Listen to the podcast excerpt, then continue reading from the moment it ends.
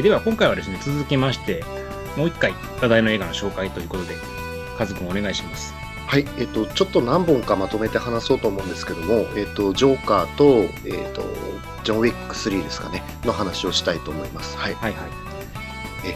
まあ、もうちょっと前の公開の2本になっちゃってるんであれなんですけど、まずジョーカー、すごいですね。えー、ある指定映画で、なんかもう歴代ナンバーワンみたいな感じみたいですね。なんかね、ものすごい評判いいよね。うん。とにかく、なんかお金ももう稼ぎまくって、中国市場を差し引いてでも最高みたいな感じあ。そうなんや。へうん。だえ。からデッドプールの興行収入も抜いたみたいで、ああ、そう。うん。確かにで、R 指定のこの、なんでしょうね、映画がもう公開してから1ヶ月半ぐらい経ってるんですかね。うん。でも今、シネコンでも、どのシネコンでもある程度やっぱり、日そうだね々何回も上映してるし、うん。うん。い確かに、バンバンかかってるな、まだ。や、すごいな。そういうとこはすごいなってやっぱり思いました。そういうとこは。はいや、いや、な、なんでしょう。まあ、見た方はわかると思うんですけど、あの、そんな楽しい映画ではないじゃないですか。あ。うん。うん。もちろんね今日もね、今一回、一回ジョーカーを見に行って、じゃあもう一回行くかなっていう時のテンションは、よし、ジョーカー見に行こうみたいなテンションにはならないじゃないですか、なかなか。うん。うんだから、なんでしょうね、こういう映画の受け入れる感じというか、見る側の感覚っていうのがなんかちょっと、なんでしょうね、なんか不思議な感じがしますけど、うん。こういう映画が入るっていうのは不思議だなと思って見てます。なるほど。うん、で、まあ、ジョーカー、僕はですね、あの、2回一応見に行って、どちらもすごく楽しみまして、ただ、うんと、面白かったです。ただ、年間ベストとかに入るようなぐらいハマったかっていうとそうでもないなっていうぐらいのうん。空気感というか、でも、まあ、この映画がやっぱりすごく良かったなと思うのは、もう圧倒的なあれですよね、アーサー・フレックっていうキャラクター、うんうん。でそれを演じたホアキン・フェニックスの演技もこれに尽きるなと。うん。うん、もう今までこうジョーカーを演じてヒース・レジャーがジョーカーを演じてその後にこうあれ名前と忘れしちゃったけどジャレット・レトがジョーカー演じてうん。今1位みたいになってで、うんもうジョーカーを演じる人は次誰だろうでもなかなかヒース・レジャーは超えられないよねみたいな空気がすごいあったと思うんですけど、うんうん。それをホアキン・フェニックスは結構ポーンと超えてったよなっていう感じまあ、路線が違うもんね。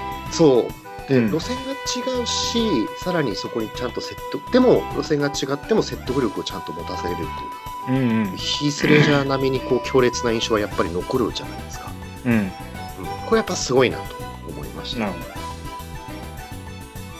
でやっぱり、うん、フォアキン・フェニックかっこいいフォアキン・フェニックスをジョーカーで見れてよかったなっていうのがこの映画の感想でしょうか。ど。終わり？いやであの確かにねあのいやなんでしょうねストーリーはねあの、うん僕そんな大したことないと思うんですお話としては、俺も思った。うん。うんなんかわ分かるんですよあのこの主人公が最初から実はちょっとおかしかったんじゃないかっていう見方も確かにできるような作りになってるし、この映画、うん。うん、まあ確かにちょっと最初からおかしいしでももう一回見直すとあここはこうなっていたのかっていう発見もいろいろあるんだけどもうん。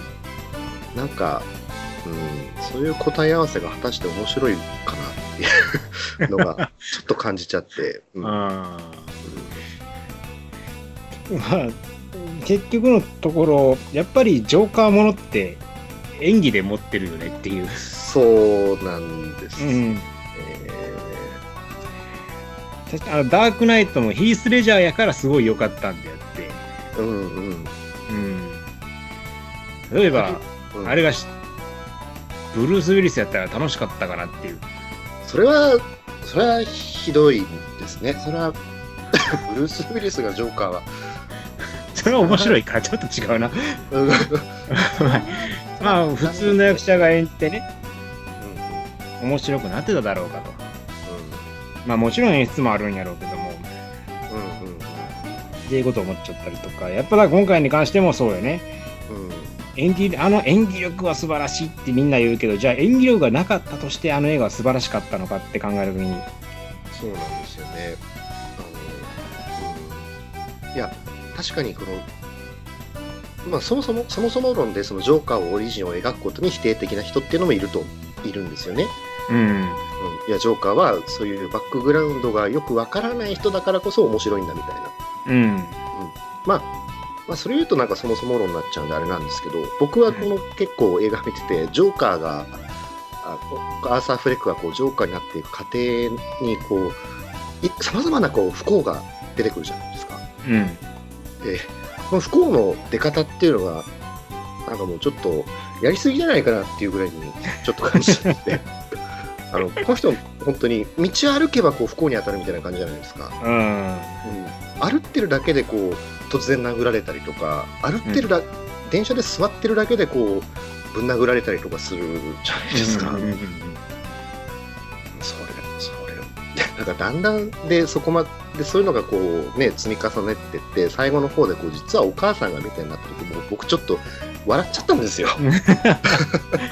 もうええやろって許したっていうのは。うん、うん、なんかまあ行き過ぎてちょっとなんかコメディ映画みたいになってきたなみたいな感じだったんですけど、うん。はいはいはい。なるほどね。そうそうの押し売り感があるんかな。そうそうそうそうそう。そうでその不幸もなんていうんですかね。別にこうそんなに対してつながりがないじゃないですか、うん。根本的な部分で。まあ確かに彼が持ってる障害の部分だったりとか取り巻く環境っていうのはちょっとそういう面ではつながってるんだけども起きるなんだろうなこと自体は結構割とはいこれ起きました。はいこっちだ。こっちこれ起きました。みたいな。あんまつながり感じなくて。だからただただなんかかわいそうなおじさんがたくさん不幸な目に遭うみたいな。ふうに見えちゃって。うん。悲劇になっちゃってるわ。そう。でもなんだろうな。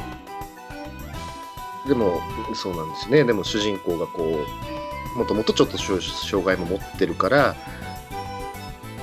いやそれだけじゃないんだっていう言い訳も聞くしなみたいな感じがちょっとすごくムカつくなっていうのがちょっと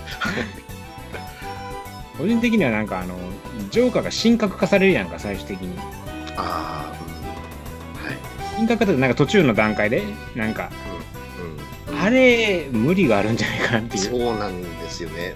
なんか漫画とかで読む分にはさらっと読めるんだけども、やっぱ映像で見ちゃうとちょっと、それだったらもうちょっと家庭いるんじゃないかなって思っちゃいますよね。ちょっと無理があったかなっていう気がしてね、あそこが。ちょっと漫画的すぎますよね。うん。急に祭り上げられてみたいな。そうそうそう。あそこが俺はどうも納得いかなかったから、うんなんかこの映画がそこまでハマれなかった要因がそこにあるんよね、俺としては。うんうんうんうんあれですもんね、地下鉄で銃を発砲してからのその街のアイコン化するまでの過程が結構すっぽり抜けてるから、うん。うん。っていうのはそこを丁寧に描いてほしかったな。うんあと、まあ、低予算だからちょっとしょうがないんでしょうけど、起きてることはやっぱり決して大きくはないんですよね。そうやね。確かに。うん、一番最後のところもすごい衝撃的なんだけれども、それこそ祭り上げられてのシーンも、なんか、これをやるんだったら、もうちょっとお金をかけるべきなんじゃないかなっていうのはちょっと思っちゃったし、うん。全体的にカタルシスが俺はあんまり発散できなかったというか、まあそういう映画ではないという意見もあるやろうけど、うん、なんかジョーカーになる理由があんまり見えなかったよね、俺としては。うーん、うん、うん。ジョーカーの前日短のくせに。うん。急になぜそんなにカリスマ性を放つのかみたいなのも、なんかうん。ね、うん、まあつまんなくはないんやけどね。うん。そうや、うん、つまんなくはないんだけどって感じの映画だったな。俺としてはそう。そうですね。うん、期待しすぎたちょっと前評判がすごすぎて、どんな凄まじいものを描いてくれるんだろうかと思ったらああこんな感じかっていうそうそうそうそうそうそう。でも確かになんかその期待に超える演技とか本当すごいなと思ったんですけどね。うん話自体は。そう最初の方は楽しかったうんうん。でもすごいよねなんかめっちゃ評価高いもんねこれうん。ね。なんかツイッターなんか持ち物検査がされましたとか言ってさアメリカではああ、なんか銃乱射事件がヒース・レイジャーの時にあったから、それの余波なんでしょうね、きっと。ああそういうことなんやあの、ヒース・レイジャーのジョーカーをダークナイトの上映中に観客が銃持って場内うんお客さん撃ち殺したってあったんで、う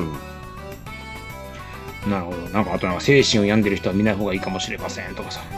いろいろ書いてあったから、すげえ期待したんやけど、うん、あこういう系ねと。うん。そうなんですよね。まあ別になんか今まで見たことがない映画ってわけではないんですよね。うん。結構この類の映画あったよねっていう気はしてしまう。そう。うん。あ、それと、あと、ちょっと、なんでしょうね。タクシードライバーと、僕は見終わった後にキングオブコメディってこの元になった映画を見たんですけど、うん。ちょっとやっぱいくらなんでも寄せすぎじゃないかなっていうのは思いました、見てて。タクシードライバーに？うん。と、あと、そキングオブコメディっていうのも、うん僕は後になって見たんですけど、ああ、そういうことか、みたいなんですごい、ううんん逆になんかもう、なんでしょうね、オマージュ？オマージュしすぎて、うん。あのノイズになる気がして、この映画は。あタクシードライバー自体もすごいなんかもうはっきり入ってるから、あ、そうだね。うん、見てる途中に、はいはいはい、はいはいはいっていうテンションになっちゃうんですよ。タクシードライバーねって。うん、とか、あとは地下鉄のところとか、あれフレンチコネクションでしょ？みたいな。うん。うん、なんかな、なんでしょうね。ちょっとオマージュ具合が強すぎて、ああのノイズになっちゃうというか、あ、なるほうん、一見すると独立、ね、すしてる映画なのに、ちょっとそういう、オマージュが逆にちょっと面倒くさいなって思っちゃう。ど。ああ、なるほどね。うんわからなくはない、確かに。うん結構そのなんか見てる中でそのオマージュがポンポンポンって入るタイミングでちょっとこっちのテンションもそこでストップしちゃうみたいなうん。感じがちょっとあって、だからそれがなんか乗り切れなかった一因なのかなっていう気もします。うん。なるほど。まあでもなんか評価される理由はわからなくはないけどね。そうなんですよね。うん。面白くないわけじゃないんですけど、うん。うん。まあそんな感じでしょうかね。はい。それは。ははい。で、もう一本、ジョー・ウィック3パラベラルですね。はい。えー、僕は面白かったです。ああ、そう。えええーまあ、130分でちょっとやりすぎだと思うし、あの、見ててぶっちゃけすごい疲れて眠くなるタイミングもいっぱいあったんですけど、うん。うん、まあ、このやりすぎ感込みでジョン・ウィックっていうものはいいんじゃないかなっていう気はしたので、僕は。なるほどね。そして、こう、最後の最後の、このシリーズの往生際の悪さみたいなのをすごい感じたので、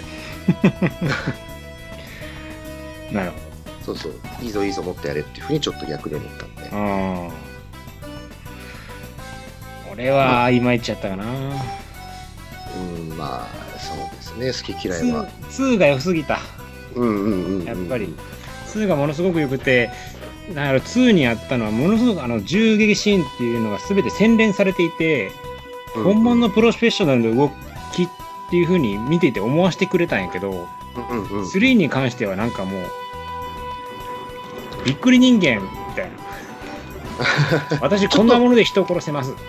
うんうんうんうんちょっと漫画っぽいアクションになったのは確かにそうですよね。うん。だから、ジャッキー・チェーンなんよね。その場にあるものをうまく活用して人殺しますみたいな、馬使ったりとかさ。うんうんうんうんうんうん。あと、途中の砂漠のシーンいらんよね。ああ、まあ、いらないです。あのあの流れ絶対いらんやろうっていう。うん、ただ、ハルベリーのあの犬を使ったアクションはかっこよかった。そうですね。けど、犬やってること全部一緒やん。毎回同じことさせんなよって。見ついてっていう、そのパターンしかなかったのがちょっと残念やったな。うん、もうちょっといろいろできたんじゃないのっていう気もするけど、なるほど、なるほど。うーん。やっぱ全体的にちょっとアクションが上調になったというか、あと、ジョン・ウィックがあまりにももう振り、振りすぎるというかね、死ぬやろっていう、もうボロッボロなってるから、ちょっと前作ぐらいの塩梅が俺にはちょうどよかったかな、やっぱり。なるほど。う多分ん。今回やっぱりその銃を使ってのアクションっていうのが2よりも結構少ないじゃないですか。どっちかっていうと肉弾戦が多いから、で、うん一つ一つのこうアクションのあのし一人を殺す時間がちょっと長いじゃないですか。うん。だから多分ちょっとこう、長く感じるのかなっていう。なるほどア。クションとして。うん。これでも結構、あの、あ、ナイフってそうだよね、そんなに簡単に死なないよね、みたいなナイフの使い方とか、うん。うん。あとあの、やっぱ、あ、そうだよね、辞書で殴ったら死ぬよね、みたいな。ああ、そういう楽しみ方ね。そうですね、なんか、なんだかんだ、あの、確かに、なんでしょうね、アクションのこう、馬使ったりとかっていうファンタジー感はある、持てたのはそうなんだけど、そういう、なんでしょうね、身の回りのものを使って人を殺す系の最新を見れた気がするので、ああ。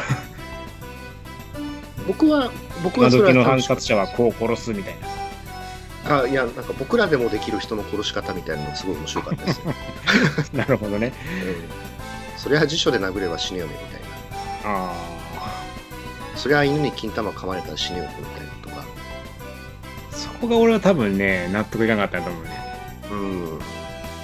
それじゃあ多分暗殺者そんな殺し方しないよっていううんうんうん。とこやと思う、俺の場合はね、その受け取り方が。うんうんだってプロなんでしょって。うん。あと、敵の精鋭、弾山ほど離す外すやん。精鋭中の精鋭が来てんのにさ、ただただ歩いてる人後ろから撃って外すなよっていう。ジョン・ウィックなんやねん。バリアあるのっていうね。ちょっとなんか、往年のあの、弾はな当たらないアクションになってる感じがして。うんうんうん。ジョン・ウィックはそうじゃないよねと。ジョン・ウィックはちゃんと避けるんよねって俺は思っちゃったよね。ああ、はい。何かしら回避と、まあ、もちろん無理、現実的には無理なんやろうけど、何かしらの回避行動とか、そこには弾が当たらない理論が少なくとも存在してたんよ、2はうん。